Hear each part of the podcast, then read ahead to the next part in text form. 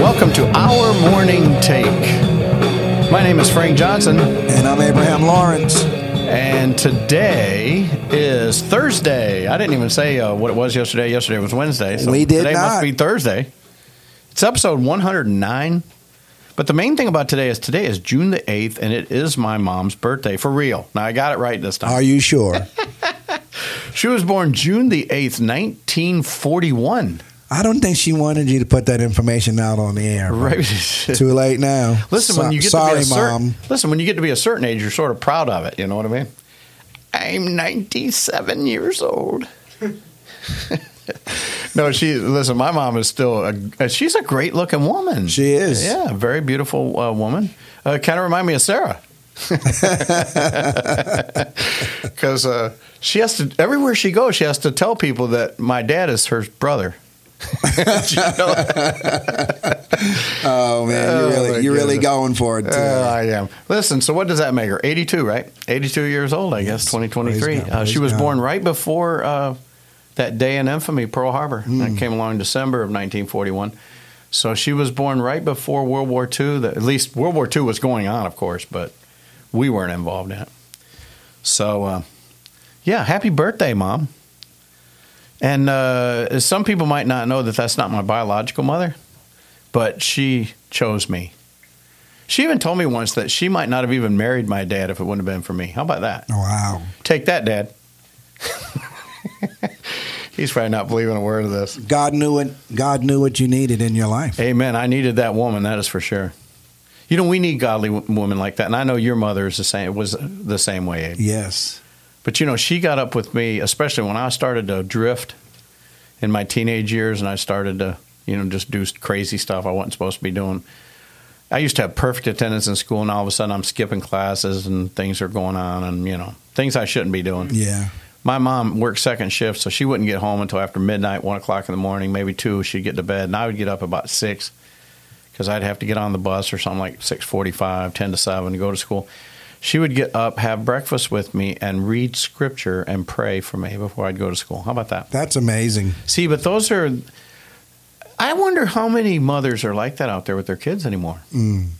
We're too busy, right? I'm not going to say that they're not out there, but Our not as schedules are just so weird. not any not as uh, prevalent as it was because I can remember every Saturday night as a child going to a prayer meeting and not just sitting there listening to adults pray and read scripture. You would be on your knees praying, Yeah.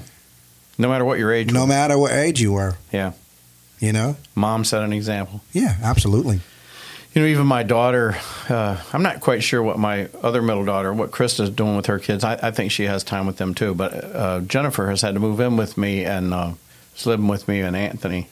And every night before he goes to bed, you know, they read a, they read scripture and they pray and and that's important because she has to go to work at 4:30 in the morning. He's not up. Yeah, it's important. It's very important. You got to spend some time with your kids every day. You definitely have to, but like you said earlier, it's just like you know, the career is the priority.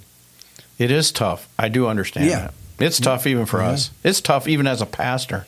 I really don't feel like I pray enough. I don't I just don't think I spend enough time in prayer. And I and I like to work I want to work on that. Yes, amen. So uh anyway, back to this uh story about Abraham and Isaac and uh, they're coming down the mountain. God has reiterated once again this uh, idea that he's going to bless him and he's going to be the father of many nations. Isaac is relieved. Isaac is definitely relieved in more ways than one. And uh, so, verse 19 says Abraham returned to his young men, and they arose and went together to Beersheba. They, do, do you think they tell them? I don't think they did. I mean, You think Isaac can keep that to himself? yeah, but I mean, Dude, you got to hear, man. My daddy got me up there, and he tied me up, I put mean- me on the I mean, altar, dude. Are they are they servants? You know, because I don't think that they had like report. Put me on the altar. He got the fire in his hand. The knife was This raised. dude was about to kill me up there. Where were you guys? Mama said, "Take care of my boy." yeah. No, I don't know. Listen, uh, you're probably right. They probably just didn't say anything. Didn't say anything. Listen, we went up there. Uh, there was a ram caught in the thicket. We we sacrificed to the Lord, and uh, we're back down now. Yeah, because They if- probably wondered why they had to go three days journey to sacrifice a ram. yeah, though. because just imagine if there was technology back then, Ab- um, Isaac would have posted a picture. can you imagine that selfie on the yeah, altar? yeah, this could have been me. Like you see the ram burning, God provided. I didn't have to go. The sunlight off the knife there. Oh my goodness! Looked like something out of Hashtag I'm so lucky. oh my goodness. oh man. Verse 20 in uh, chapter 22 says, It came uh, about after these things that it was told Abraham, saying, Behold, uh, Milcah, she's borne children to your brother Nahor. The only reason this is important is because of the genealogy of Isaac's wife. yes. So I want to look at this real quickly. Uz, verse 21, his firstborn, and Buzz, his brother. they literally had Uz and Buzz. Now they've got to be twins, don't you reckon? I have to be. Who would name their kid Uz and two years later name their brother Buzz?